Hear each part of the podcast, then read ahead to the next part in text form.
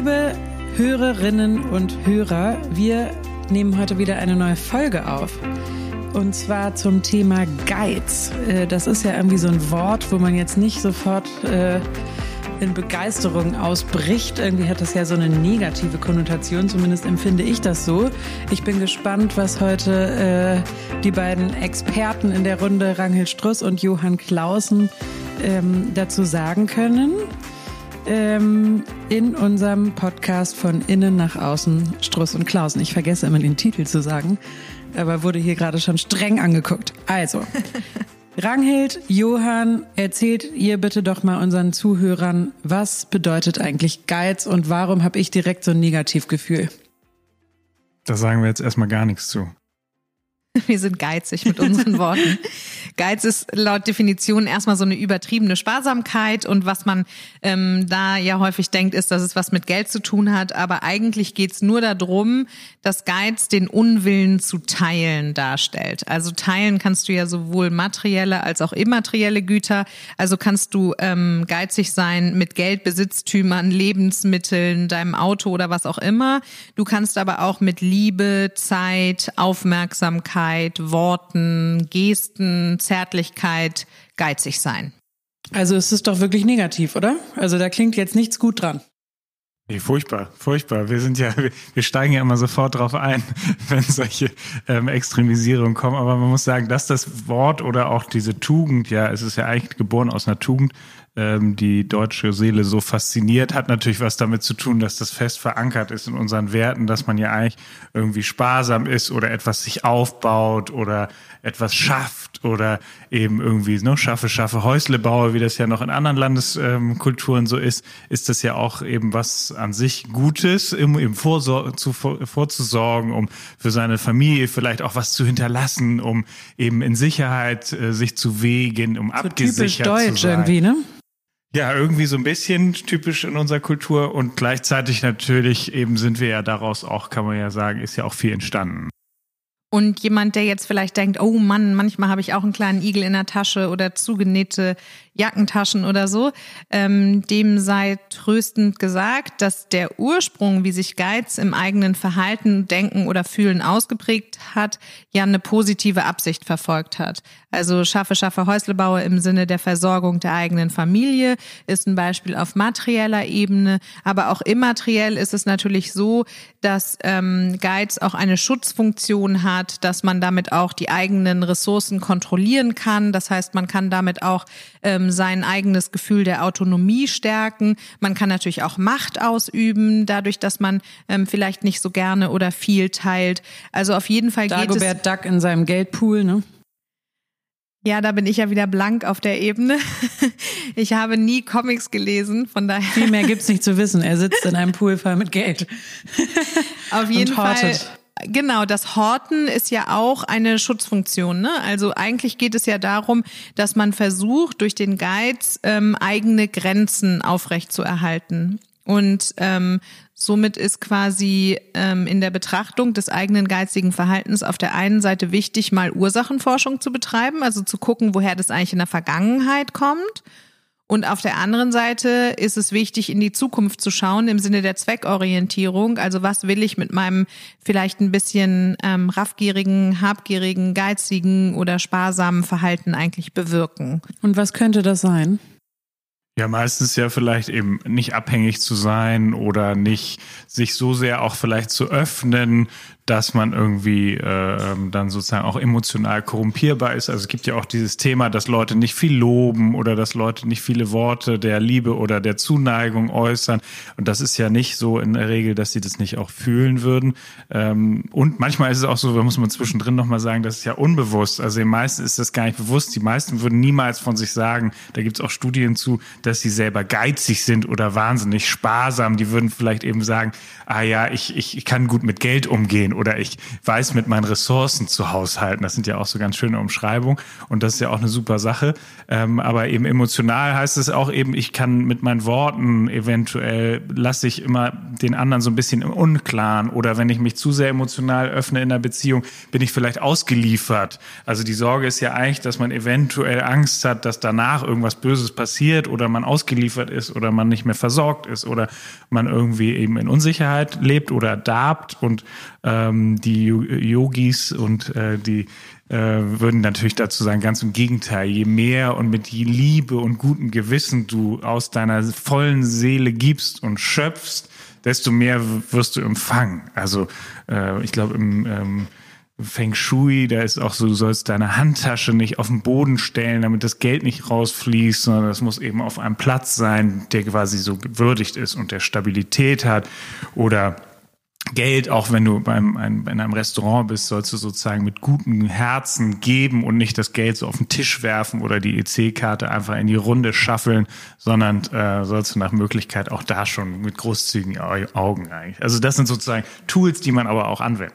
Kennt ihr das denn selber von euch? Also habt ihr auch geizige Lebensbereiche? Naja, wenn wie ihr mal so gerade ganz schon, ehrlich seid. Wenn wie Johann gerade schon angedeutet hat, ist ähm, ja Geben und Nehmen soll immer im Gleichgewicht sein. Nach dem Resonanzprinzip funktioniert das so, dass je mehr du gibst, du auch mehr bekommst. Und ähm, für dich selber bedeutet das aber auch, dass wenn du geizig mit anderen bist, also ähm, wenn du Dinge zurückhältst aus Angst, ausgenutzt zu werden, bedeutet das im Umkehrschluss auch, dass du meistens Probleme hast, auch Dinge anzunehmen. Das würdest du daran merken, dass du dich zum Beispiel unwohl fühlst, wenn dich jemand lobt oder wenn dir jemand sehr dankbar ist dass du vielleicht nicht gerne öffentlich Geschenke auspackst oder dass es dir manchmal schwerfällt, Freude zu zeigen über ein Geschenk. Also geben und nehmen ähm, muss im Ausgleich sein und so ist das auch in generellen Beziehungen. Da ähm, macht man sich ja auch Gedanken darüber, ähm, ob das im Gleichklang ist, das Geben und das Nehmen. Und äh, das ist was ganz Natürliches, dass wenn man das Gefühl hat, dass man über Dauer mehr gibt, als man erhält, dann wird man irgendwann auch ein bisschen sparsamer mit seinen Ressourcen. Und äh, worum es dabei aber geht, ist eben nicht, sich jetzt selber mit der Bratpfanne innerlich nochmal einen draufzugeben und zu sagen, das ist ja furchtbar, dass ich diese Nicht-Tugend auch habe, ähm, sondern es geht sich, es geht darum, sich zu, ähm, zu vergegenwärtigen, welcher Angst man damit eigentlich entgegenwirken möchte. Also vielleicht ist es so, wenn man mal so ein bisschen in die Vergangenheit geht, dass negative Glaubenssätze über Großzügigkeit in der Familie schon galten, ne? sowas wie äh, wer den Pfennig nicht ehrt, ist des Talers nicht wert ähm, oder der Kluge sorgt vor oder ähnliches, ähm, dann kann das ein Hinweis darauf sein, dass man eine eher sparsame oder zurückhaltende Haltung mit dem Weitergeben von Gütern materiell oder immateriell entwickelt. Es kann aber auch sein, dass du als Kind ganz häufig das Gefühl hattest, dass deine Grenzen nicht gewahrt wurden. Also dass sozusagen immer wieder Zugriff auf dich stattgefunden hat, den du eigentlich nicht wolltest. Dass du immer wieder etwas teilen oder abgeben musstest und dadurch das Gefühl von Mangel hattest. Und ähm, also in der Ursachenforschung ist das dann eben wichtig zu verstehen, dass du mit deinem eigenen Geiz oder mit deiner Vorsicht ähm, eigentlich eine Schutzfunktion für dich übernimmst. Und jetzt wäre es dann wichtig zu fragen, wie kann ich das im Erwachsenenalter vielleicht anders machen als über übertriebenen Geiz? Da ist es total wichtig, sich eben bewusst zu machen, dass es immer zwei Teile einer Ganzheit sind. Also das eine kann im Grunde ja nicht ohne das andere existieren. Also du kannst nicht verschwenderisch, also es gibt, könnte keine Verschwendung geben, wenn es nicht auch sozusagen maßlose äh, oder maßvolle Zurückhaltung gäbe. Und so wäre es ja natürlich auch in Beziehung, dass es da, wenn man das kann und nicht im Streit sozusagen in Ich und Du geht oder in Schuld oder in ähnliches, was Rangel dir auch sagt, mit manchmal mit Beziehungskonten einrichten, die dann irgendwie soll soll und haben gerechnet werden, dann wäre es natürlich schön, sich da so rauszubeamen und äh, sich da in Vertrauen zu üben und zu gucken, wo ist eigentlich gerade das Mangelgefühl, was ich meinetwegen spüre und ähm, wie kann ich das dann sozusagen auch richtig ausdrücken. Dabei ist es, glaube ich, total wichtig, sich zu fragen, welches Bedürfnis man eigentlich erfüllen möchte durch den Geiz. Ne? Ist es Schutz, ist es Vorsorge, ist es Grenze?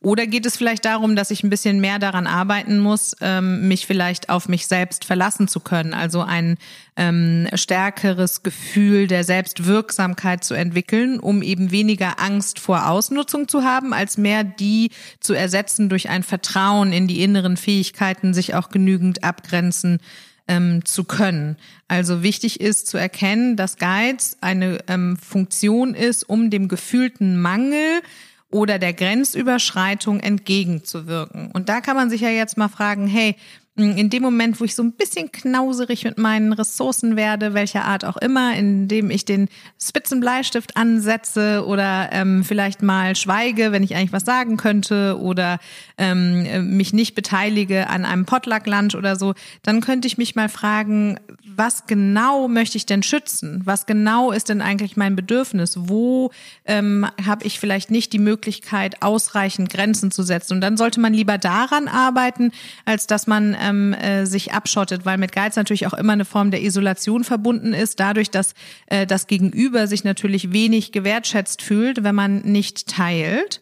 Außerdem hat dein Gegenüber das Gefühl, ähm, dass du ihm nicht vertrauen würdest, ähm, wenn du zu sparsam mit deinen eigenen Ressourcen bist. Und deshalb ist natürlich übermäßige Vorsorge, übermäßiger Geiz, übermäßiges Zurückhalten ähm, immer auch damit verbunden, dass es eine Beziehungsbelastung nach sich ziehen kann.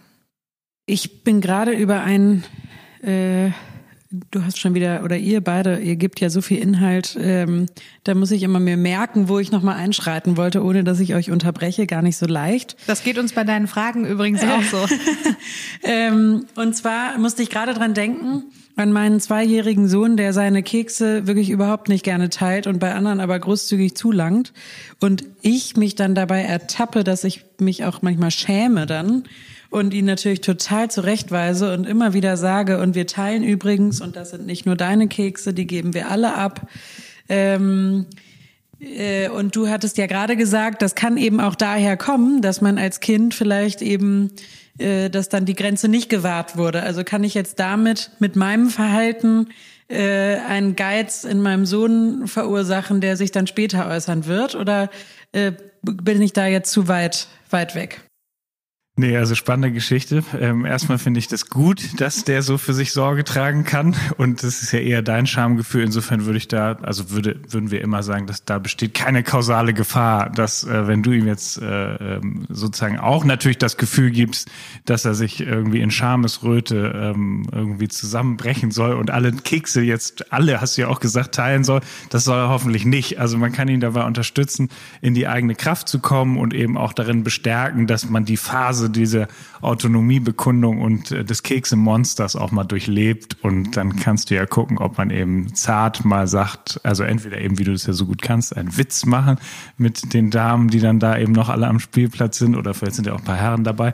Ähm, und dann werden die wahrscheinlich auch lachen, weil die werden es ja in irgendeiner Weise auch kennen. Ich glaube, das zum Ausdruck bringen, ähm, wäre eben ja eine gute Sache, weil dann wäre es eben auch da nicht geizig, sondern würde das in Austausch bringen. Und ich glaube, dass es auch verschiedene Phasen gibt. Ne? Also dein Sohn ist ja zwei, das dürfen wir sagen. Und ähm, in dieser Phase geht es natürlich schon darum, über das Autonomieempfinden eben auch die eigene Kraft, die eigene Macht, die eigene Kontrolle über das Leben zu erproben. Und in der Phase ist das sicherlich noch angebracht. Wenn er jetzt mit 14 irgendwie immer noch nicht bereit ist, Kekse zu teilen, dann äh, sollte man vielleicht auch auf einer Verhaltensebene äh, und auf einer Benimmebene da eingreifen. Aber hier geht es ja jetzt erstmal darum, einen guten Mittelweg Weg zu finden, der dem Kind nicht das Gefühl gibt, dass das, was ihm gehört, nicht unter seiner Kontrolle ist. Ne? Und das ist für den Ich-Ausdruck eben auch ganz wichtig, da zu lernen, ich kann mein Umfeld beeinflussen. Und so ähnlich ist es ja später auch. Also wenn man später nicht teilen will, ist man da drin sozusagen ein bisschen hm, verhaftet oder ein bisschen hängen geblieben, dass man das Gefühl hat, wenn ich nicht äh, raffgierig bin oder wenn ich nicht eine ganz harte Linie ziehe, dann haben andere Leute Macht über meine Ressourcen. Dann haben andere Leute Macht über mich. Also dann bin ich nicht mehr autonom, dann bin ich in der Unterwerfung. Und das ist natürlich ein sehr beängstigendes Gefühl, was den Hinweis darauf gibt, dass man jetzt nicht einfach nur sagen sollte, ich trainiere mir an zu teilen, sondern das gibt den Hinweis darauf, ähm, dass man dieses Gefühl der Autonomie, der Selbstwirksamkeit, der Kraft, der Kontrolle über die eigenen Lebensumstände auf eine persönlichkeitsentwicklungsorientierte ähm, Art und Weise wiederfinden sollte. Und deshalb ist es so wichtig, sich ähm, wirklich mal ganz ähm, schambefreit, sondern einfach ähm, im Sinne des Beginnergeistes und der Beobachtung zu fragen, wann will ich eigentlich nicht so gerne teilen? Weil das ja auch für die Beziehungsgestaltung total wichtig ist. Wenn du jetzt immer mit einer Freundin essen gehst und jedes Mal bezahlst und die sagt immer, oh, ich habe irgendwie mein Geld vergessen oder oh nee, ich ne, so ähm, leg jetzt hier nichts auf den Tisch, dann ist das natürlich irgendwann auch ähm, in der Form nervig, als dass man sich fragen müsste, ja, ist denn in unserer Beziehung Beziehung eigentlich geben und nehmen im Gleichgewicht. Und das kann man ja dann ähm, besser regeln, indem man es vielleicht wirklich mathematisiert und sagt, du, so fühle ich mich, wenn ich immer für uns einstehen oder ähm, ganz schön schwer, muss. oder? Also sowas anzusprechen, stelle ich mir. Genau, aber das wäre zum Beispiel ja die erweiterte Form von ich behalte alle Kekse für mich, wäre im Erwachsenenalter einen Ausdruck zu finden für das, was sich in dem Moment abspielt. Also das ähm, kennt ja auch jeder in ähm, Arbeitsbeziehungen, wenn immer fürs Geburtstagsgeschenk von XY gesammelt wird und dann gibt es vielleicht zwei Personen, die ähm, wollen sich nie beteiligen oder die backen nie einen Kuchen oder die bringen nie was mit oder so. Die werden dann schon merken, dass sich das im sozialen Gefüge natürlich so auch auswirkt, dass man vielleicht mit diesen Menschen dann auch nicht mehr so gerne teilt oder dass, wenn man abends weggeht, die dann vielleicht nicht integriert sind oder so. Das ist jetzt natürlich ein hartes Beispiel, aber es hat schon soziale Kom Konsequenzen ähm, im Sinne des Vertrauens, äh, des ähm, gegen der gegenseitigen Wertschätzung, wenn man nicht teilt. Und auch in ähm, partnerschaftlichen Beziehungen, sei es jetzt im Business oder privat, ist es ja auch so, dass man eben irgendwann an diesen Punkt kommt, wo man dann über messbare Ressourcen verhandelt. Also häufig ist es ja sehr viel leichter, über Geiz und Großzügigkeit zu reden, wenn man Zahlen, Daten, Fakten wiegen, messen und zählen kann. Also wenn es um Geld geht oder Auto oder Benzin oder Haus oder äh, irgend solche Dinge. Mm, während es viel schwieriger ist, Worte dazu, dazu, dafür zu finden, dass man sich vielleicht emotional verarmt fühlt oder auf der Ebene von Gesten und Worten ähm, das Gefühl von Mangel erlebt. Ne? Aber ähm, indem man sich nicht einfach verweigert und sagt, die Kekse gehören mir, sondern indem man sagt, hey, so fühle ich mich damit, kann man natürlich nochmal anders in die Beziehungsgestaltung einsteigen, was natürlich auch dazu führt, dass das Geben und Nehmen äh, noch mehr im Ausgleich ist. Was mache ich denn, wenn ich mich jetzt ertappt fühle ähm, als geizig? Also was würdet ihr Menschen äh, für Tipps geben, die jetzt gerade denken, puh, irgendwie, äh, ich bringe auch nie einen Kuchen mit und ich halte mich auch immer sehr zurück, wenn es darum geht, wer zahlt hier die Drinks. Wie kann ich denn mich überwinden? Wie kann ich das lernen? Ja, wie wahrscheinlich alles, was man lange eben nicht gemacht hat. Das ist ja eben eine Musterfrage und eine Dynamik, die man ja dann irgendwie eingeübt oder eingelernt und unbewusst ausgestaltet hat. Dann wäre wahrscheinlich der erste Weg, mal so eine kleine Brücke zu finden, wo man sagen kann, ah, ich teste das mal an. Also Ranghels Lieblingsgeschichte war ja hier immer von einem Kollegen, der ihr das eben fast zehn Jahre, also hier bringt man ja immer zum zum äh, Geburtstag oder zu ähnlichen Anlässen kann man hier was mitbringen. Man muss nicht, aber äh, man kann was mitbringen und der brachte eher mit Mühe und Not sich eine Stulle mit mittags und ähm, hat dann irgendwie gen Ende hatte das mal einen Kuchen zum Abschied mitgebracht oder Schnittchen oder was auch immer oder beides sogar und dann haben sich alle irre bedankt. Also der der der Überraschungseffekt war gigantisch und dadurch äh, hat er, dann kam er eben danach zu Rangel und sagte, ja, wie er sich eigentlich darüber gefreut hat und es sei ihm eigentlich darüber erst bewusst geworden, dass, dass er das vielleicht vorher nie gemacht hätte. Und zwar gar nicht, weil er das nicht im Gedanken vielleicht sogar gehabt hätte, sondern eher, weil er vielleicht gar nicht damit so sehr ähm, im Fokus stehen will oder eben ähm, ähm, quasi irgendwie eigentlich gar nicht so im Mittelpunkt sein möchte. Und insofern kann man natürlich mit kleinen Themen kann man das einüben und ähm, dass man eben, wie gesagt, mal anfängt, entweder irgendwie, wenn es einem wirklich gut gefallen hat, lächelt und ein Euro Trinkgeld gibt oder dass man eben auch lächelt und mal Danke sagt. Das ist ja wie mit einem äh, Hallo und Tschüss sagen oder mit solchen, also das kann man so ein bisschen natürlich einüben. Also kleine und größere Gesten der Großzügigkeit kann man sich ja bewusst auch vornehmen. Also eben tatsächlich vielleicht mal ein paar Brownies mit in die Firma zu bringen oder ähm, einem guten Freund eine Stunde Zeit zu schenken und in der Zeit eben nicht aufs Handy zu gucken oder schon auf dem Absprung zu sein. Und ich glaube, dass die Frage auch ganz wichtig ist, wann war ich denn mit mir selber eigentlich das letzte Mal großzügig?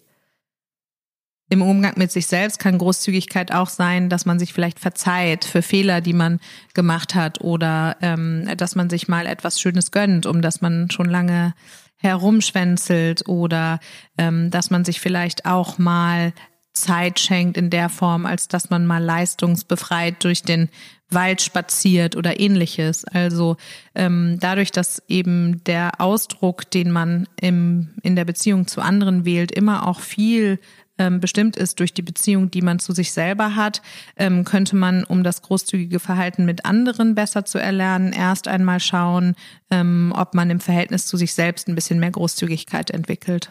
Dazu habe ich noch mal ein Beispiel, äh, was worüber ich mich freuen würde, wenn ihr das nochmal professionell einordnet. Ich kann mir zum Beispiel super gut selber was schenken und mir das auch alles immer total gut schönreden, warum äh, das jetzt total angebracht war, mir selber mal Danke zu sagen. Aber sonst so unterm Weihnachtsbaum Geschenke auspacken, äh, finde ich eher unangenehm. Da freue ich mich viel, viel mehr darüber auch schon vorher, wenn ich ein Geschenk aussuche, wie dann wohl das Gegenüber guckt und sich freut, ähm, dass ich sowas Tolles geschenkt habe. Wie ist da der Zusammenhang? Das geht ja nicht nur mir so, das geht ja vielen so, dass Schenken mehr Spaß macht, als beschenkt zu werden. Würde man vielleicht als allererstes mal fragen, was denn genau dein Gefühl dann ist? Also, weil ein etwas negatives Gefühl, das sagt mir jetzt noch nicht, wie die Qualität deiner Empfindung in dem Moment dann tatsächlich Während ist. Während ich etwas auspacke? Genau. Es gibt ja, ja manche es ist Leute, die unangenehm, empfinden. so ein bisschen so ein pein, so peinlich berührt zu sein, so, oh, irgendwie, hm, sowas. Und vor allem, wenn es dann auch noch irgendwie teuer oder groß oder aufwendig. Dann wäre jetzt die Frage, ob du dich anders fühlen würdest, wenn du das alleine auspackst. Also hat es was mit den Zuschauern zu tun? Hm, nee, würde ich nicht sagen.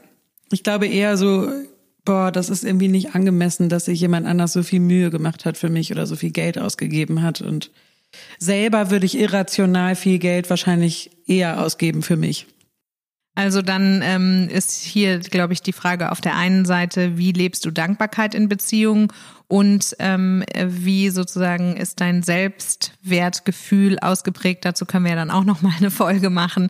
Also ähm, in welcher inneren Überzeugung bist du es wert, dass man dir die Welt zu Füßen legt? Man hat natürlich durch mehr Geben als Nehmen auch, und wir sprachen ja vorhin schon über Autonomie und Schutz und Grenze, natürlich mehr Kontrolle in der Beziehung. Ne? Das muss man ganz klar sagen. Also ähm, wenn dir quasi nie jemand etwas schuldig ist, sondern umgekehrt, du eigentlich immer ein bisschen mehr gegeben als genommen hast, dann bist du erstens ähm, sozusagen in der Form ein bisschen freier, als dass du schneller auf dem Absprung sein kannst. Und zweitens bist du niemandem etwas schuldig. Und vielleicht ist dann hier ähm, im Sinne der Freiheit oder der Unabhängigkeit Zeit, ähm, auch nochmal einen Fokus auf diese Situation zu legen. Spannend, das besprechen wir nach dieser Folge weiter. Ähm, einer meiner Fragen, seid ihr noch ausgewichen? Und das wollen unsere Zuschauer, Zuhörer, Zuschauer sind es ja nicht, die wollen das bestimmt unbedingt wissen. Wo ertappt ihr euch selber? Ich habe mich ja jetzt hier gerade schon geoutet. Gibt es irgendwie einen Lebensbereich, wo ihr selber geizig seid? Also ich oute mich jetzt auch mal. Wir üben ja einen Beruf aus, in dem es ganz stark darum geht, Menschen bei ihrer Persönlichkeitsentwicklung zu begleiten. Und das bezieht sich ja nicht nur auf den Beruf, sondern automatisch auch auf alle anderen Lebensbereiche weil Karriereplanung immer Lebensplanung ist. Und das ähm, ist vielleicht auch umgekehrt kausal so, dass das schon immer irgendwie in meinem Wesen lag und ich deshalb einen Beruf daraus gemacht habe. Oder auch vice versa, dass dadurch, dass ich das beruflich mache, wahrscheinlich meine Fähigkeiten und Fertigkeiten, obgleich ich noch lange nicht da bin, wo ich gerne mal sein möchte, in den letzten Jahren trotzdem zugenommen haben. Das führt dazu, dass Leute aus meinem privaten Umfeld mit allen möglichen Fragen an mich herantreten, ähm, bei denen ich ihnen dann irgendwie helfen soll, die nicht selten auch äh, auf den Beruf bezogen sind. Und da merke ich, werde ich zunehmend ein bisschen geiziger, vor allen Dingen, wenn das Leute aus meinem entfernten Bekanntenkreis sind. Und ähm, was ich mir dann manchmal denke, ist, hey, das ist ja irgendwie mein Job. Also da werde ich ein bisschen geizig mit meiner privaten Zeit. Ich würde ja auch nicht einem befreundeten Architekt sagen, hä, zeichne mir doch einfach mal ein Haus, das kannst ja wohl mal abends machen. Sing doch mal was.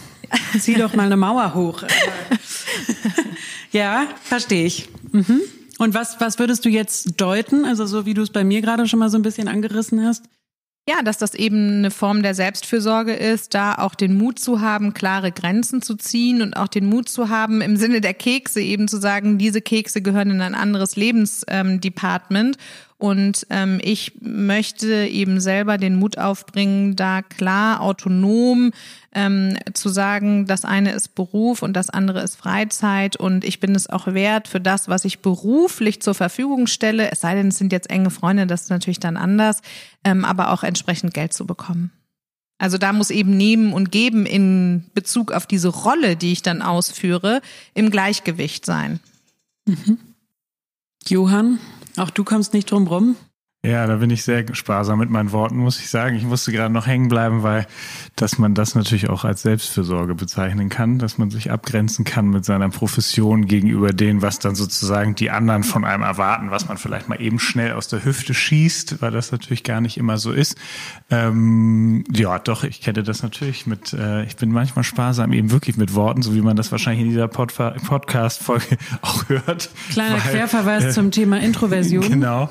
Ähm, da ist es schon so, da gehen mir dann einfach mehr Sachen durch den Kopf, als ich so äh, in der Sekunde dann äh, ausspreche oder ins Wort falle oder ähm, dann auch so ein bisschen, und das hat ja was von dem Dagobert Duck, den du, äh, den sieht ja auch nicht jeder beim äh, Baden zu, sondern dann sind so meine Gedankenkreise sind ja auch für mich da. Also insofern ist das auch was Angenehmes. Insofern hat Sparsames oder Geiziges, wie man das da draußen immer nennt, natürlich auch was, was sozusagen auch für einen selber ja eine Leistung oder eine Lösung darstellt. Und das ist ja auch ganz spannend, dass sowohl Verschwendung als auch Hardcore-Sparsamkeit können eben unbewusst etwas leisten, nämlich entweder andere von einem abhängig zu machen. Also wenn jemand immer wahnsinnig großzügig ist, es gibt ja so Menschen, wo man denkt, oh, die machen immer tolle Partys, die laden einen jeden Tag irgendwie ein.